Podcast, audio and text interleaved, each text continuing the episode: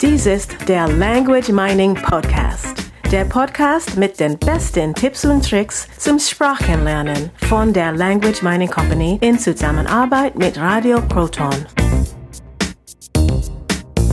Ja, hallo, hier sind wir wieder diese Woche mit dem Language Mining Podcast. Ich habe hier im Studio den Harald Häusle und äh, der Harald, der hat den Podcast gehört bei uns und hat äh, mich gleich angeschrieben und hat ganz, ganz interessante Fragen gestellt, wobei ich natürlich sofort gesagt habe, hey Harald, hast du nicht Lust, mal bei uns mitzumachen im Podcast? Hallo Harald. Ja, hallo. Toll, dass, dass du dabei bist. Ähm, äh, du bist äh, Opernsänger von Beruf. Ja. Und äh, ja, du hast eine inter interessante Frage gestellt. Kannst du die vielleicht noch mal kurz wiederholen? Ja, erstmal ein bisschen was zur Vorgeschichte, damit man versteht, worum es eigentlich geht. Ich bin mit einer Spanierin verheiratet und lebe zum Teil auch in Spanien. Jetzt habe ich vor ungefähr eineinhalb Jahren angefangen oder endlich die Zeit gehabt, Spanisch zu lernen und bin jetzt so theoretisch ungefähr auf Niveau A2, entsprechend dem europäischen Referenzrahmen. Meine Frau spricht recht gut Deutsch und so hat sich bei uns Deutsch als Alltagssprache etabliert, was mir jetzt anscheinend äh, zum Verhängnis wird. Denn jetzt habe ich Schwierigkeiten, extreme Schwierigkeiten teilweise, gesprochene Texte beziehungsweise Videos zu verstehen oder bei Alltagsgesprächen in Spanien ähm, da äh, das Ganze zu verfolgen. Also da ist es einfach so, dass ich recht schnell den Faden verliere. Im Prinzip muss ich sehr oft nachfragen und dann Sätze so Stück für Stück auseinandernehmen, bevor ich dann so den gesamten Kontext verstehe. Ähm, Im Gegensatz zur Grammatik oder meinem Vokabular sehe ich hier auch überhaupt keinen Fortschritt in der letzten Zeit. Ja, und da stellt sich mir die Frage, wie gehe ich dieses Problem an? Wie löse ich das? Gibt es da Techniken oder Übungstipps? Ja, wo ich denke, natürlich sofort gefragt habe, ist das, was du, was du hörst, was du also hörst und nicht verstehst, wenn das geschrieben wäre, wenn das also geschrieben irgendwo stehen würde, würdest du es dann verstehen? Ja. Ja, so und jetzt ist natürlich die Frage, warum, also ich hab, musste jetzt erstmal, das war so spannend, denn ich habe natürlich, du bist Opernsänger. Das heißt, du, du, du singst, äh, du hörst. Ein Opernsänger, der nicht, der nicht hört, der kann auch nicht singen. Das ist klar, das ist dein Thema. Das Auditive ist dein Ding. Und äh, jetzt geht es darum, dass du Sachen geschrieben lesen äh, kannst, du kannst sie verstehen, nur wenn sie jemand ausspricht, dann nicht. Und das war natürlich meine große Frage, wie kann das sein? Jemand, der beruflich so geschult ist, der dürfte ja gerade damit keine Probleme haben. Ich denke, auch hier findet sich genau das Problem von meinem Beruf her, denn ich lerne ähm, ja letztendlich ja wie ein Papagei auswendig. Wir kriegen Opern in allen möglichen Sprachen, Operetten, Musical und so weiter. Äh, da war schon Hawaiianisch dabei, da war schon Hebräisch dabei und was weiß ich was alles. Das können wir natürlich nicht alles sprechen. Und ähm, so ist es normalerweise so, dass wir äh, die deutsche Untertitelung haben, damit wir uns auch inhaltlich damit auseinandersetzen können. Und im Idealfall ist dann ein Fremdsprachcoach dabei, der uns einfach beibringt, wie das Ding gesprochen beziehungsweise auch gesungen wird. Und dann lernt man das auswendig in Verbindung mit der Musik, im Idealfall dann eben noch in Verbindung mit der Inszenierung, also den Schritten, wo stehe ich wann und so weiter. Und dann wird das einfach so eintrainiert, dass man im Prinzip nachts um drei aus dem Bett aufge ja, aufgeschreckt werden kann und dann kann man das Ding los äh, ja, rausposaunen. Genau. So funktioniert das bei uns.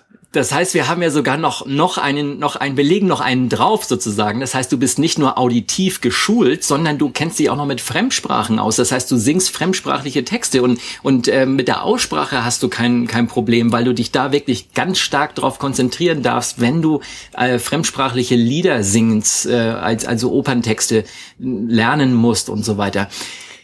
Meine erste Frage war dann natürlich ganz klar, wie machst du das auf Deutsch? Also wenn du jetzt zum Beispiel jetzt in deiner Muttersprache Deutsch, hörst du lieber Hörbücher oder liest du lieber ein gedrucktes Buch?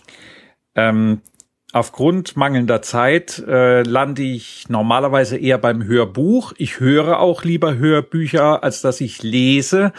Wobei das auch ein bisschen abhängig ist vom Stoff manchen Stoff lese ich lieber. Aber es ist auch so, wenn ich lerne, lese ich mir den Text auch immer laut vor, beziehungsweise den Lerninhalt, weil ich ihn damit auch besser erfassen und besser verarbeiten kann. Also in erster Linie geht's bei mir immer über die Ohren im mhm. Deutschen. Ja, das ist auch typischerweise das, was wir in der Schule gelernt haben. Denn in der Schule hat man uns gleich von Anfang an beigebracht, die Buchstaben so auszusprechen, wie sie da stehen. Also ich habe und so weiter. Wir kennen das noch aus der Vorschule, aus der, aus der ersten Klasse vielleicht. Und dadurch haben wir sozusagen von der Schule her haben uns, haben wir uns diesen, diesen auditiven Lernstil antrainiert. Und äh, heute gibt es Bücher wie, wie schnell lesen und so weiter. Oder auch es gibt sogar Apps, äh, wobei, wenn wir richtig schnell lesen wollen, dann, dann dürfen wir visuell lesen, was wir in der Regel nicht, nicht gelernt haben. So, das heißt, auch das Lesen ist bei dir auditiv. Also das, das in der deutschen Sprache passiert sehr viel auditiv. Du, du hörst Deutsch, ist klar. Warum kann das jetzt nicht in der Fremdsprache funktionieren? So, jetzt war meine nächste Frage. Du sprichst ja auch Englisch, mhm. oder? Ja. Ganz passabel gehe ich mal von aus. Ja, so. also es kommt gut zurecht, ja. Jetzt heißt, das heißt also, du, das Spanisch ist für dich ja schon mal der zweite Schritt. Du hast ja schon Erfahrung mit einer, mit einer Fremdsprache. Und in der Regel ist es so, dass Sprachlerner, wenn sie einmal ihre Erfahrung in einer Sprache gesammelt haben, dann machen sie es mit der nächsten Sprache meist ähnlich oder benutzen wieder dieselbe Methode, gehen auf dieselbe Art und Weise vor. Wie hast du denn Englisch gelernt? Ja, eigentlich äh, Schulenglisch, klassisches System, dann Learning by Doing während Auslandaufenthalte beziehungsweise bei der Arbeit. Wir haben ja auch sehr viele Regisseure oder Kollegen, die dann eben des Deutschen nicht so mächtig sind oder eben nur kurzfristig während einer Produktion hier sind. Und da hat sich dann, ja sagen wir, es hat sich so eingeschleift. Ähm, ähm, das war auch gleichzeitig noch eine echte Herausforderung für mich, als ich angefangen habe, Spanisch zu lernen, weil ich für mich selbst festgestellt habe, das Erste, was man lernen muss, wenn man eine Fremdsprache lernt, ist, wie man lernt. Und äh, das fand ich schon einmal eine super spannende Sache, um erstmal herauszufinden, okay, worauf spreche ich eigentlich an? Was muss ich tun, damit sich das bei mir auch entsprechend einprägt? Und äh, da musste ich dann auch zu meinem Erstaunen feststellen, dass ich in der Schule oder dass mir in der Schule viel ja viel ausgetrieben wurde, was eigentlich äh, nötig wäre für mich zum effektiven Lernen und dass ich mir das neu erarbeiten muss. Ja, das du hast von dem klassischen äh, System gesprochen und äh, austreiben. Es ist in der Schule wahrscheinlich bei dir auch so gewesen, dass du viel gelesen hast und dass wenig gesprochen wurde. Ja, klar. Ja, das ist ja sicherlich die meisten von uns in unseren Breitengraden haben die Erfahrung in der, in der Schule gemacht. So, das heißt, du hast das Englisch in der ersten, in erster Linie übers Lesen gelernt. Ja. So, es ist für mich völlig nachvollziehbar, dass du jetzt natürlich auf Spanisch kein Problem hast, die Texte zu lesen, sofern du bei deinem Niveau, du sagst, du bist auf A2-Niveau, wenn diese Texte deinem Niveau entsprechen, kannst du sie auch entsprechend äh, verstehen. Das heißt, du hast dich bei Fremdsprachen immer auf eine ganz andere Art und Weise äh, an die Sachen herangewagt. Das heißt, du hast, ähm, du hast gelesen ja, mehr oder weniger. Wobei auch bei Englisch habe ich mich dann recht schnell bemüht, eigentlich auch auf Videos. Zu meiner Zeit gab's das jetzt nicht so mit YouTube und so weiter, aber auch hier eigentlich schon recht schnell irgendwie mit Videos und ähm, Audio-Parts und so weiter auseinanderzusetzen, um hier den auditiven Teil mit einzubringen.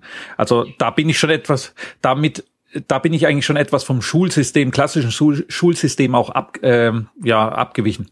Mhm. Ja, das heißt, ähm, hast du jetzt für für dich ähm, schon herausgefunden, was du jetzt mit dem äh, mit dem Spanischen anders machen wirst in Zukunft? Jetzt, wo du praktisch, äh, wo das sehr viel transparenter für dich geworden ist, dass du praktisch so auditiv lernst? Nein, äh, also da habe ich für mich eben noch keine Lösung gefunden. Wobei interessant für mich auch ist, ich bin öfter auch mal auf Puerto Rico unterwegs, die ein etwas anderes Spanisch haben ähm, und da habe ich wesentlich weniger Probleme, die Leute zu verstehen, als in Spanien selbst. Und das finde ich auch interessant, wobei ich, da kommt dann eben der Punkt, äh, wo ich mich frage, liegt es denn tatsächlich daran, dass ich das so schlecht verstehe oder habe ich einfach Probleme damit, dass zum Beispiel der Text mehr, ja, äh, sagen wir mal etwas weniger betont, weniger akzentuiert, weniger ähm, weniger nachvollziehbar gesprochen wird in Spanisch. Man hat ja zum Beispiel im Spanischen äh, auch im Unterschied zu Puerto Rico dann eher solche Laute wie th und so weiter, also dieses TH, das es im Spanischen auch gibt und das dann hier, ähm, vielleicht liegt es auch daran, ich weiß es nicht, aber ich habe für mich einfach noch kein Konzept gefunden, wie ich jetzt äh, ganz klar, äh, ja, wie ich jetzt dieses Problem angehen kann, um äh, darüber hinwegzukommen, um dann endlich mal die Sachen auch zu verstehen. Es gibt ja auch verschiedene Ansätze, zum Beispiel, ja, nimm dir ein Video, das haben zum Beispiel Kollegen auch mir immer wieder gesagt, wie sie Deutsch gelernt haben. Ja, ich habe mir ein Video genommen und habe das dann Satz für Satz auseinandergenommen und habe das dann einfach so oft wiederholt, bis ich das ganze Video auswendig konnte. Das habe ich gemerkt, funktioniert bei mir überhaupt nicht, weil da schalte ich ab. Ja. Also ich, ich würde jetzt also in deiner Stelle so als, als Tipp von mir einfach mal, mal äh, darauf achten, wie du mit den auditiven Informationen umgehst. Du hast dich jetzt bei dem, äh, beim Singen sehr darauf konzentriert, das wirklich so zu singen, wie es ähm, auch äh, gesungen werden soll, wie es dir vorgegeben wird. Du sagst, du hast einen Sprachcoach denn dabei, der dir genau sagt, wie du es auszusprechen hast. Hast auch gesagt, du hast schon Feedback bekommen, dass du wirklich deine Aussprache richtig toll ist. Nur dadurch, dass du das so, so diese Liedtexte lernst, äh, hast du natürlich die Bedeutung völlig abgekoppelt von der Aussprache. Das heißt, wenn du jetzt einen Text lernst, der in, in Italienisch, in, auf Polnisch oder in welcher Sprache auch immer ist, dann äh, weißt du im Prinzip gar nicht, was du singst. Das heißt, die, der, die auditive Auseinandersetzung mit dem, mit dem, mit der Fremdsprache, die äh, geschieht völlig losgelöst von dem, ähm, ja, ja, von dem Inhalt, von der Bedeutung. Mhm. Und jetzt könnte ich mir zum Beispiel vorstellen, wenn ein Spanier mit dir spricht, dann klingt das wieder für dich wie etwas wie, ja, das sind Klänge, dein Gehirn versucht herauszufinden, wie der das macht, wie der das, das ausspricht, nur es besteht kein Bedürfnis da, das irgendwie mit Bedeutung zu verbinden. Und dadurch, dass du jetzt zum Beispiel sehr viel äh, durch Lesen auch gelernt hast, ähm, wäre jetzt so, eine, so, ein, so ein Ding, wo ich einfach mal sage, probier's mal aus, dass du dir beim Hören das, was die sagen, auch wirklich visualisierst, dass du dir also vorstellst, dass das, was die sprechen, dass es auch tatsächlich geschrieben ist. Damit hättest du die Brücke geschlagen zu dem geschriebenen Wort und das geschriebene Wort hat wiederum eine Bedeutung für dich. Mhm. Also das wäre jetzt zum Beispiel so ein, so ein Tipp, so ein erster Ansatz, wo du jetzt einfach mal, mal, mal schauen kannst. Und hier ist es so, ich kann natürlich nicht in deinen Kopf reinschauen. Das wäre jetzt sowas, wo ich einfach mal sage, probier das mal aus. Mach, mach das mal. Und dann einfach mal so nach ein paar Tagen, wo du sagst einfach mal so, so ein Feedback. Hat's funktioniert? Einfach mal mit neuen Inhalten ausprobieren. Ey, ich verstehe es jetzt plötzlich besser. Eine zweiten, zweite Sache, die ich noch erwähnt hatte, war dieses, diese Sache, wir, wir glauben, also wir, wir sehen ja Sprache, also wir kennen ja nur die Laute, die wir auch wirklich ähm, von unserer Muttersprache her kennen. Lassen wir jetzt mal das Englische außen vor. Äh, wir kennen das, das, ähm, das G zum Beispiel ähm, im Deutschen ist äh, für einen Spanier sehr hart. Also für einen Spanier klingt unser G schon fast wie ein K. Und wenn wir ein spanisches G hören, dann können wir das schon fast gar nicht mehr wahrnehmen, weil es so weich ist, dass es irgendwie wie so ein, da weiß unser Gehirn gar nicht richtig, wo soll ich das jetzt einordnen. Das heißt, auch hier so ein Ansatzpunkt mal zu schauen, wenn der Spanier ein Wort wie Katze, also Gatto sagt, dann ist das, Gatto, das ist manchmal so weich, dass das klingt fast bei uns schon wie so ein gutturales R, also so ein, so ein typisch ähm, sagen wir mal, normaldeutsches R, nicht süddeutsch, sondern eher so äh, zentraldeutsch, norddeutsch.